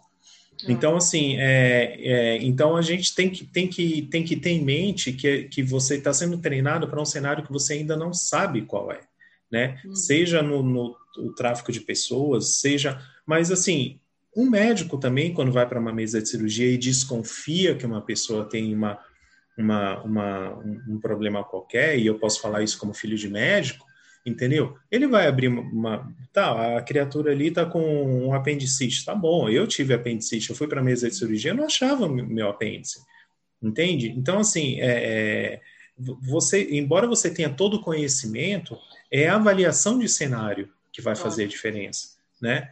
Então, eu faço essa analogia, é, por ser filho de médico, eu faço essa analogia é, e, e, eu acho que a gente tem que ter em mente que nós somos treinados para cenários que a gente ainda não conhece. Uhum. Não tem como avaliar. o que aconteceu com aquele avião da Sukhoi, que pousou em chamas lá e que morreu uhum. tanta gente, é, quando na aviação a gente pensou em ter alguma é. coisa daquele tipo? É, verdade. Né? Então, o fato é, é acho que, que, tem que ter um desenvolvimento e, e, e, esse período agora, essa situação toda que a gente está vivendo, uma, é uma situação mundial. É, Para mim, eu acho que uma crise, pior que seja, o melhor momento. Aí vem aquelas frases, né? Para a gente se reinventar, para a gente se reeducar, para a gente descobrir coisas novas, né? É, enfim, e a gente está vendo isso daí todo dia, e eu, me incomoda muito as pessoas que estão ainda com, com as mãozinhas na frente dos olhos, com os dedinhos na frente dos olhos, e estão fingindo que não estão vendo, né, Nonato? Isso daí é uma coisa é, que eu não. Eu, eu acho não entendo. que uma, uma das maiores conquistas é, que eu posso dizer assim, eu vou falar isso como, com muito orgulho, né? Uhum. É, foi quando a gente entrou e eu falo a gente porque eu e meus colegas comissários entramos na, na agência, no primeiro concurso, que a gente viu. Eu fui checado por militar que não sabia nada do avião que eu voava, enfim.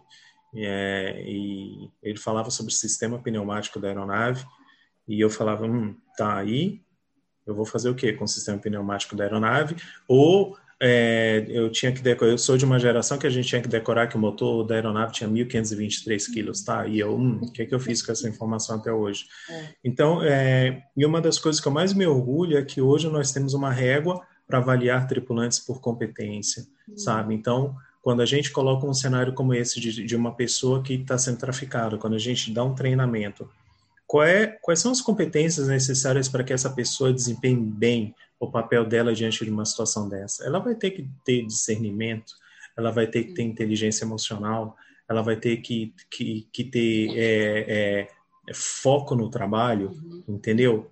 Sabe? Então, é, é, é, são, são essas, são, sabe, com, é, é, conhecimentos, habilidades, atitudes, sabe, o famoso chá, que faz ali a diferença na hora de uma pessoa dias, é de, de uma pessoa que vai ser ter a vida dela perdida ou não né exatamente eu estou só me despedindo aqui pelo chat. Você vê que a tecnologia, né? O comandante Célio Eugênio está parabenizando, ele tem que, uhum. que, que, Ele vai nos deixar agora, mas é, é só no chat, é temporário.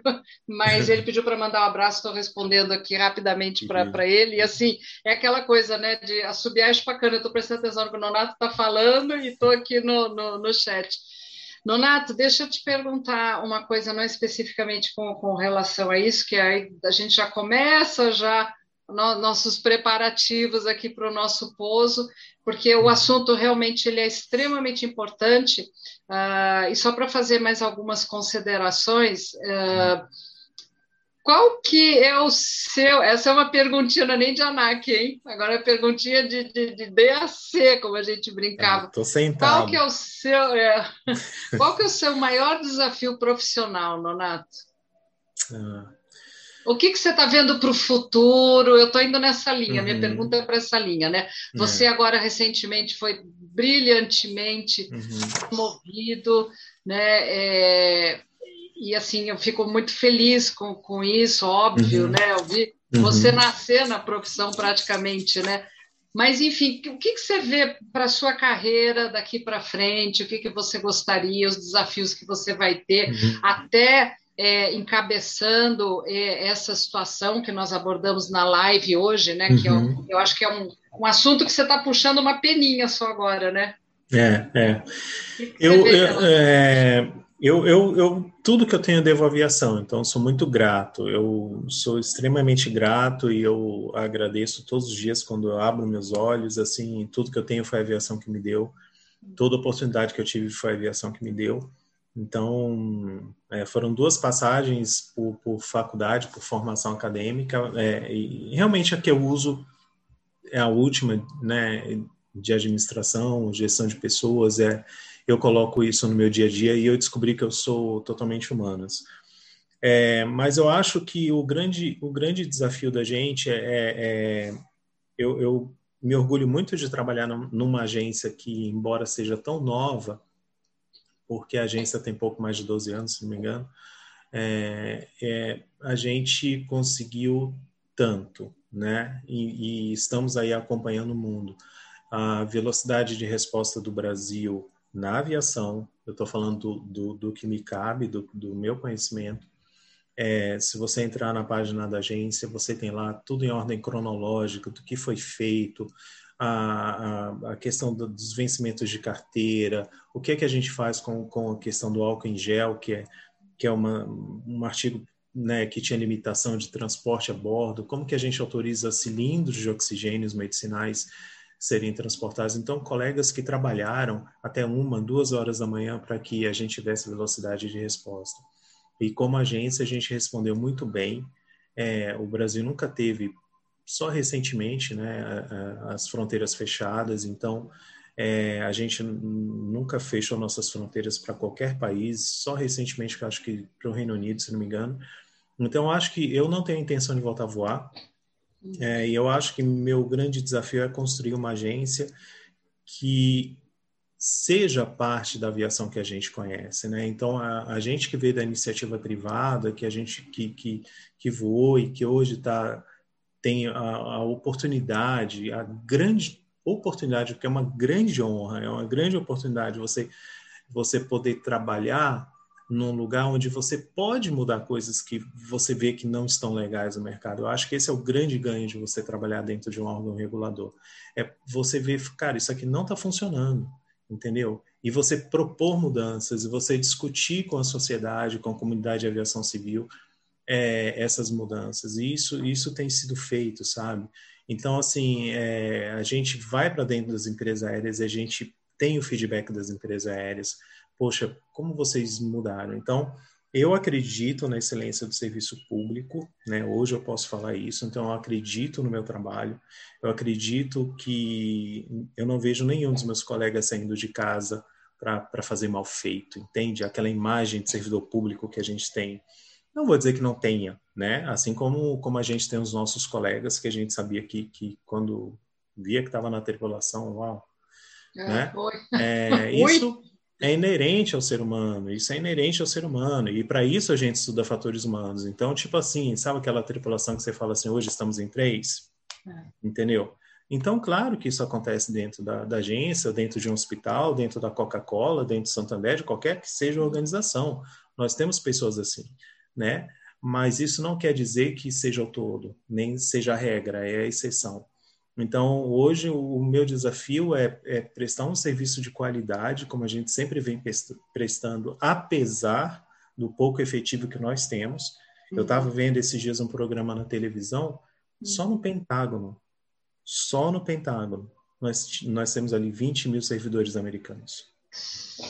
Então, assim, é uma desproporção, sabe? Então, assim, é, no mal do Brasil não é o servidor público, muito pelo contrário, nunca trabalhei tanto na minha vida, né? Então, é, é, eu tenho é reunião a semana inteira e muitas vezes reuniões até 9, 10 horas da noite. Uhum. É, a gente, que horas que a gente tem avião parado para fazer cheque? É de madrugada, entendeu?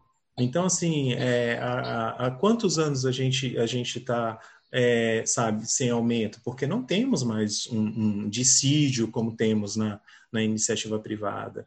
Né? Não, todo dezembro eu sei que, opa, vamos discutir salário. Não, a gente não tem. E é por isso que eu vou fazer mal feito? De forma nenhuma. Então, isso se chama honestidade de propósito. Então, eu vejo é, minhas colegas como a Aline, Norma, o Zeitune, que são todos é, egressos da aviação, a Juliana, é, que faz fiscalização de escolas, Quantas escolas de aviação tem no Brasil? E quantos inspetores de escola de aviação nós temos dentro da gente. Nossa. Entende? O trabalho hercúleo que é isso. É. Então, é, é uma proporção é... muito dolorosa, né, Nonato? Exatamente, e que eu não vou resolver. Eu vou chegar na minha chefia amanhã, quem é a minha chefia? Eu vou chegar na minha chefia amanhã e falar assim, somos poucos? A gente não pode falar isso no serviço público. Então, a gente não tem desculpa para fazer, e isso não é desculpa para fazer mal feito.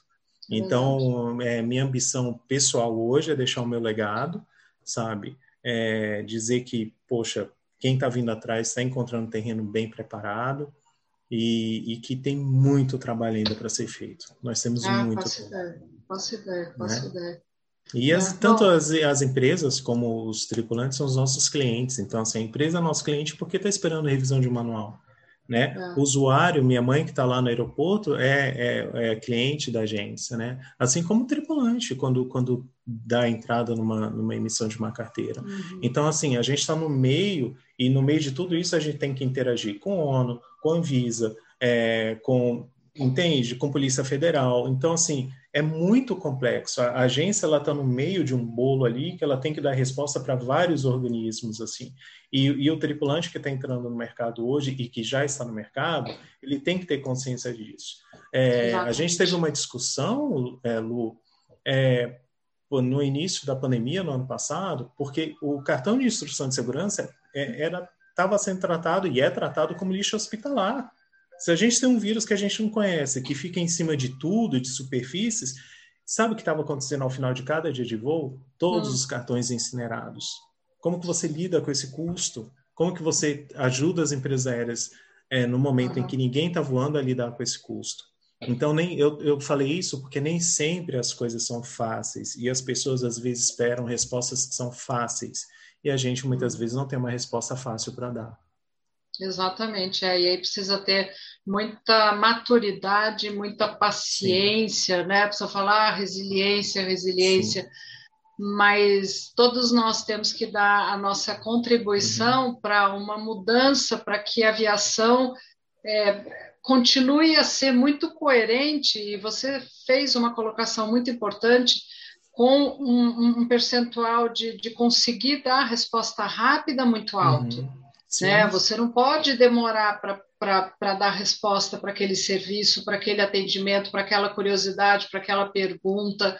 Né? A gente tem que ter uma agilidade maior para. E a gente não tem resposta para tudo. Por isso que é não. muito importante o quê? Pensar coletivamente. Entendeu? Então, assim, é, é fundamental que a gente, quando a gente propõe uma medida, é, é isso atende sua necessidade como operador aéreo? Tá, e qual é o uhum. impacto que isso vai ter na vida do tripulante? Qual é o impacto que isso vai ter na vida do passageiro? Porque no final das contas é, é tudo é em função do passageiro, né? Que confia no nosso trabalho como órgão regulador, que confia no trabalho da empresa aérea como um, uma empresa de transporte, porque tá tudo muito bem até quando uma aeronave cai. Quando alguém se machuca numa aeronave, ah, quem que vai para ah. frente da TV dizer que alguma coisa deu errado? Então a gente precisa ter essa consciência né? Então, pensar coletivamente é muito, muito importante e trazer soluções, discutir essas soluções coletivamente, porque tem muita é. coisa envolvida. Semana passada, por exemplo, eu estava envolvido numa discussão de, de compensação de carbono, claro. O planeta está mudando, entendeu? E, e, será que o nosso tripulante já será que em algum momento caiu a ficha dele para que isso também é, é uma questão a ser discutida. O que, que a gente está fazendo com o nosso planeta? Qual é o impacto que o transporte aéreo tem? Né? O Monte Fuji está aí, ó, zerado. Com a pandemia, apareceu o cume do, do Monte Fuji, né? Que há anos Olha, ninguém via. É, é. Então. E, e, o transporte aéreo ainda usa combustível fóssil e é uma preocupação. E nós, enquanto Brasil, nós temos meta para cumprir. E aí, como que fica? Será que o é. nosso tripulante está consciente disso? Então, é, é, a gente precisa ver a floresta e não apenas a árvore, você entende? É, exatamente. Então, é a visão do todo. Isso, Donato, é... que bom que você está falando isso. Nossa, toda sexta-feira eu durmo feliz, viu, gente?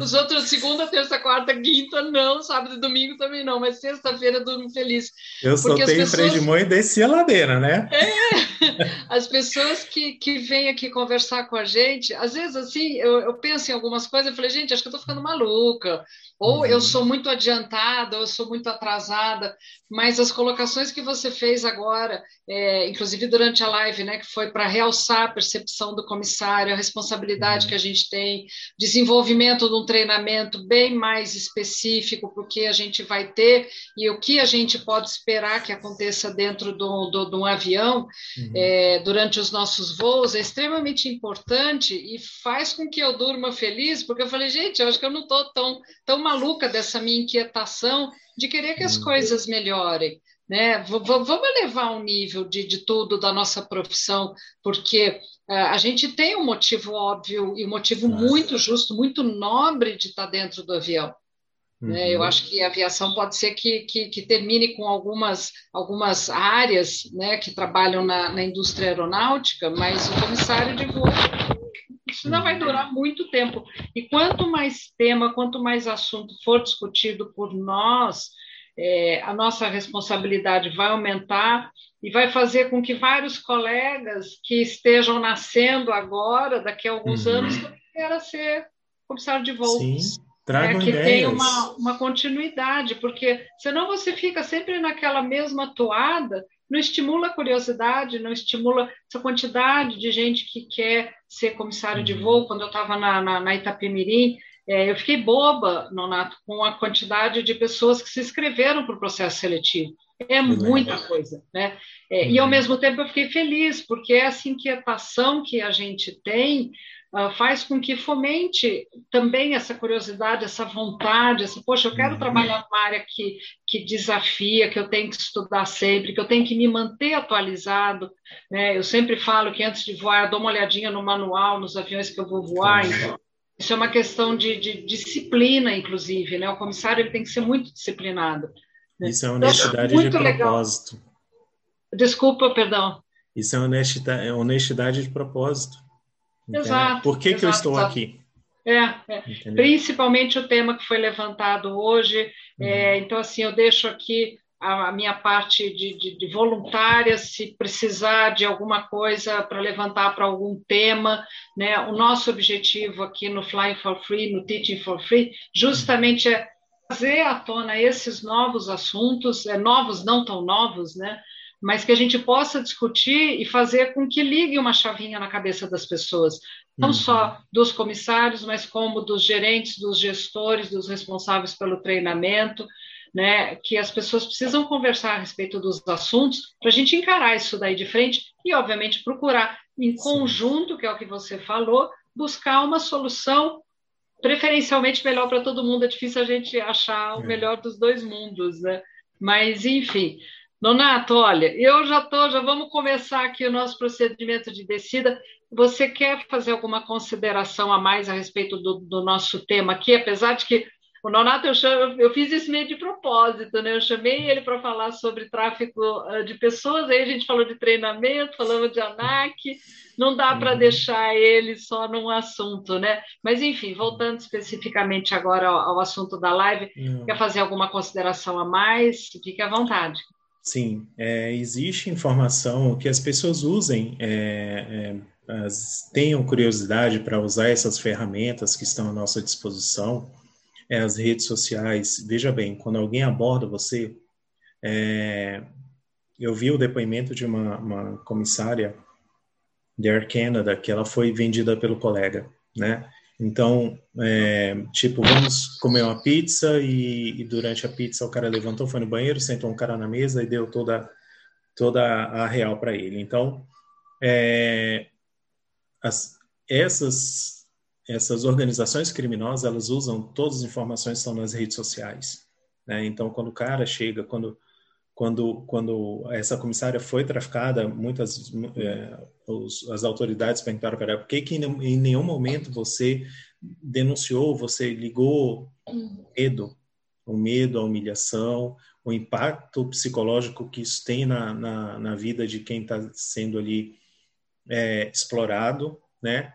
É, acabou que ela se tornou uma usuária de droga, porque para ter 12, 13 relações por dia só usando droga. Uhum. Então, é uma coisa real, é uma coisa que existe. No Brasil, eu estava assistindo, coincidentemente, no Discovery alguma coisa, num dos canais de Discovery que são mais é, são cerca de 66 pessoas desaparecidas por dia. Por dia. Então, é, isso é uma realidade que está debaixo do nosso nariz e a gente precisa ter ideia, não que todas sejam pessoas traficadas, mas são pessoas desaparecidas e se elas desapareceram por algum motivo, elas desapareceram. Então, usem é, as, a internet como fonte de, de, de, consulta. Nós temos o site é, do, da, da, Secretaria Nacional de Direitos Humanos com muita informação para você. É, você nem precisa ir para uma sala de aula para saber o que fazer. Né? Você tem um smartphone na mão, use isso a, a sua a sua a sua a seu favor, porque são informações que de repente podem ajudar alguém da sua família, né? Amigos, pessoas ali que estão do lado. A gente está vivendo uma pandemia que está acontecendo ao lado da gente, né? É, eu estava fazendo uma uma palestra em Manaus e eu estava falando sobre o tema, mas não tinha nada a ver com isso. Eu estava fazendo uma palestra sobre desenvolvimento pessoal e, e, uma das meninas começou a chorar quando eu falei sobre isso, com crenças limitantes, bloqueios emocionais, tal. Eu toquei no assunto. Ela começou a chorar e, eu descobri que essa menina tinha sido traficada e tinha ficado um ano na Turquia e nesse um ano ela mudou de é, hotel, flat, sei lá o que, quatro, cinco vezes. É, e, quem, e ela conseguiu fugir com a ajuda da camareira. Então, veja que a coisa é muito mais real do que a gente imagina. A gente imagina. Né? Então, a gente tem aí, por que, que a irmã do Vitor Belfort voltou para casa até hoje? A gente não sabe, não estou dizendo que tenha sido, entende? Mas, assim, a menina nunca mais voltou para casa. E, e quantos casos iguais a esses nós temos no Brasil? Então, assim, é fato, é realidade, esse problema existe e a gente precisa fazer alguma coisa a respeito.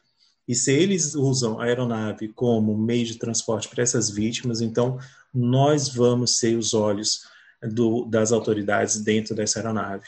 É como, como a, a dona Yula é, da ONU falou: é, em média passam 400 pessoas na mão de um comissário por semana. Se a gente treinar cada comissário, nós teremos quantos olhos ali atuando a nosso favor. Então a gente tem que usar isso e, e a gente é, é dever nosso fazer alguma coisa a respeito desse assunto. Tá? É, foi pego um cara em Brasília tentando sair do país, acho que com 14 adolescentes prometendo escolinha de futebol, né? É realidade, isso existe. Então a gente precisa fazer alguma coisa a respeito, tá? Isso é uma questão humanitária.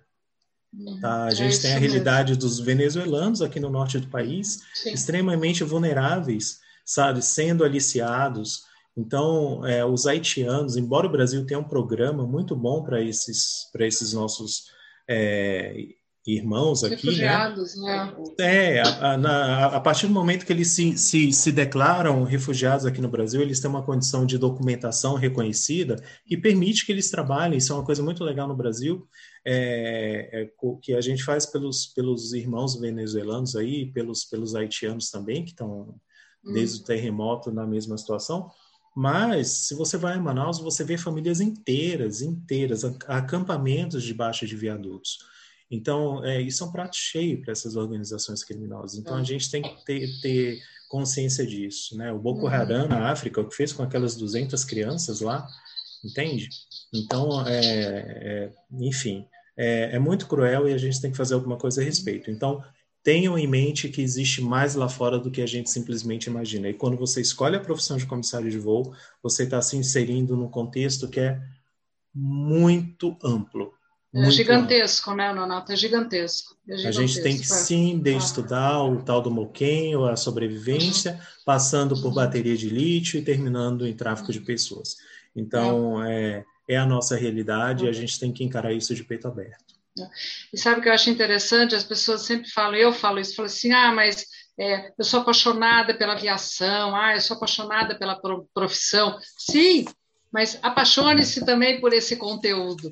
Por, apaixone-se também pelo que está nos bastidores dessa minha profissão. Né? Uhum. Não é só me apaixonar por uma maquiagem bem feita, um cabelo, um sorriso, um brilho no olho, não, né? Não que o povo é. tanto fala.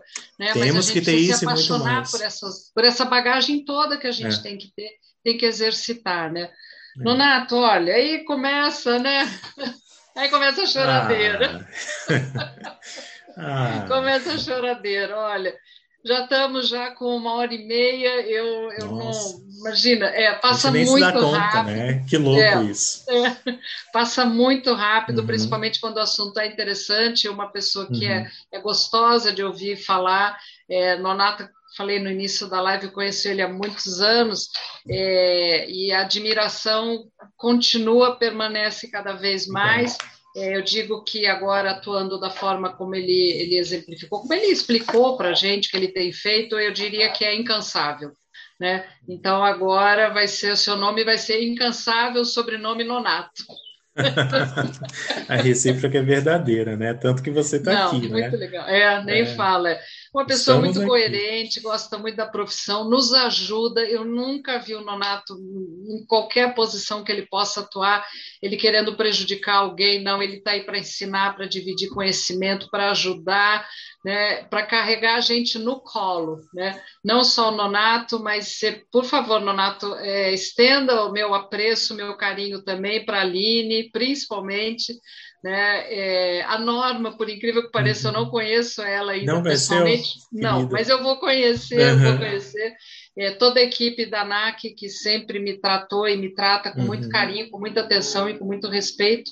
E também estendo o que eu puder ajudar vocês aí, uhum. fiquem à disposição, né? Deixa eu chamar o comandante aqui da nossa aeronave para a gente já iniciar o nosso procedimento de pouso, que é o nosso querido Cassiano, a última live, é, nós fizemos uma comemoração da, da, do final da primeira temporada. Eu fui lá no estúdio do Cassiano, ele me recebeu de uma forma extremamente elegante, foi muito amigo, foi muito receptivo. Então, eu estou agradecendo agora ao vivo e a cores, né, a receptividade no estúdio dele, que é a casa dele, né, onde ele trabalha, enfim. Então, realmente foi uma das coisas assim que, que eu vou guardar para o resto da minha vida, na minha memória. Né? Então, Cassiano, eu vou te passar é, o comando. Deixa eu só é, não esquecer, eu vou fazer agora, vou procurar na medida do possível, agora na segunda temporada, da indicação de alguns livros, né? As pessoas que me conhecem sabem que eu gosto de estudar, que eu gosto muito de ler, então, eu estou aqui com dois livros, é, não estou fazendo, não é propaganda, nada, nada, uhum. nada, mas são dois livros muito interessantes. Um, eu não sei se ele vai. Tá, ele dá para ver, é do Pedro é, Janot. Pedro Janot. Né? Ah, vou te dar uma tela cheia, Lu. Dele. O primeiro livro dele, pessoal, é a uhum. biografia dele, que é muito interessante. Esse daqui ele escreveu agora, acabou de sair do forno, e é muito interessante. Eu tô, comecei a ler agora, final de semana passado. A vida é tudo que você faz com ela. É um livro muito gostoso uh, de ler, fácil, hum. com letras relativamente grandes, o que, que auxilia muito já, né? É um livro muito gostoso. E o Pedro é uma pessoa fantástica, né? Yeah. É.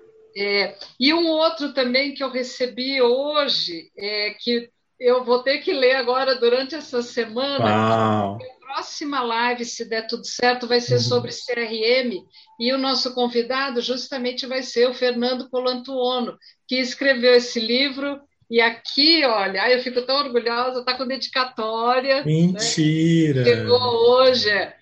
Então, eu vou ter uma missão muito importante essa semana de ler, porque sempre quando venho entrevistado, uhum. eu gosto de ler é, e saber alguma coisa a respeito, algo Sim. a mais, né? Da, do, do, meu convidado. Então, fica a dica aí para uma boa leitura aí para vocês, já antecipando, uh, ainda confirmando né, os horários, uhum. todo o dia. Se o Fernando tem disponibilidade, provavelmente ele é o nosso próximo convidado, que nós vamos falar a respeito de CRM. Nossa, CRM, eu vou avisar o, o comandante Célio Eugênio, porque é, ah, né? é, é, é a praia Ótimo. dele. Sim, uhum. sim, sim. Então você faz essa gentileza, já tem esse dever uhum. de casa, Nonato. Avisa o, comandante Célio Eugênio que. Mas eu confirmo também, depois uhum. a gente coloca nas, nas redes sociais, né? uhum. né? É, tem alguns outros livros, tantos aí também, enfim, mas eu vou começar a dar um pouquinho mais de dica aí para vocês, né? Então já fica aí meu agradecimento para o Nonato. Muito obrigado por você ter dedicado esse tempo o, o, tiozão, o comandante Rafael Santos, ele sempre fala que o maior bem que a gente pode doar para alguém é o tempo né, que a gente é tem. Então, queria muito agradecer a tua participação. Você continua lindo, maravilhoso, como sempre, por dentro, por fora. Né? É, enfim, então assim, não vou me estender muito porque acaba sendo, né, acabam falando demais, enfim, mas não quero. Mas enfim, É, muito obrigado pelo, pelo tempo que você destinou aí com a gente. É, quando você quiser no Natas Portas, aqui os canais, né? As portas uhum. estão abertas. Se você tiver algum assunto, o pessoal da ANAC, olha, a gente precisa alertar o pessoal para isso, para isso. Fique à vontade. Se eu não estiver aqui, meu, meu, fale com, o Cassiano, enfim. Uhum. A, a, Teaching for Free é de vocês. E o tá Flying for Free também. Obrigado pela oportunidade. Parabéns pelo trabalho que vocês fazem. Eu acho que uh, conhecimento tem que ser compartilhado, não vale de nada na gaveta. E, e esses encontros, sabe, parecem bobos, mas a gente tem um alcance tão bom nas plataformas que, que, que é impressionante, assim, a, o lado bom, né, da, da, da, das redes sociais. Então, é, que fico alerta, o problema existe, é só um, um sabe, é só, só um, um uma faceta do nosso, da importância do nosso trabalho a bordo, né, da importância da, da agência trazer esse assunto à tona e, e de proteção, né, para os familiares, vizinhos e as, as pessoas da, que, que estão à nossa volta. Isso não acontece na periferia, tá, gente? Isso acontece debaixo dos nossos olhos. E parabéns por vocês, obrigado por terem aberto esse espaço aqui e compartilhado com, a noite com, com a gente. Obrigada. Cassiano, agora eu não falo mais, vou ficar quieta. É, eu não tenho mais o é seu. Também. Lu, é, é assim, é, eu só tenho a, é, que te parabenizar pela escolha do convidado dessa noite e agradecer ao Nonato pela gentileza de estar aqui com a gente, porque material riquíssimo que vai ficar registrado aqui no nosso canal, né? Então eu acompanhei toda a live, eu acompanhei o, o chat, uh, os comentários são unânimes, todo mundo adorou. E, enfim, e esse é, é, o DNA do Tite, né? Tentar uhum. é, gerar conteúdo de qualidade, com relevância, para que a gente possa né, efetivamente fazer algo de bom para a aviação. Então, Nonato, mais uma vez, muito obrigado, um prazer falar contigo, te conhecer, e reitero as palavras da Luísa, o Tite Free está sempre de portas abertas, tá? Para o que você ou a ANAC precisar, tá bom? Obrigado. Então, Pessoal, é isso. Uma boa noite, uma ótimo, um ótimo final de noite aí de sexta-feira, né? Não esqueça, compartilha, links é, é sininho, é like e a gente volta na pro... provavelmente na próxima semana, né, Lu? Com... Acredito que sim. É. Não esqueçam de se inscrever no canal também, né, Cassiano? Exatamente. Bem legal. É. Vamos, vamos, ajudar a gente a crescer um pouquinho e levar uhum. esse material para o maior número de pessoas possível. Tá bom? Então, uma boa noite, muito obrigado e tchau. Chao.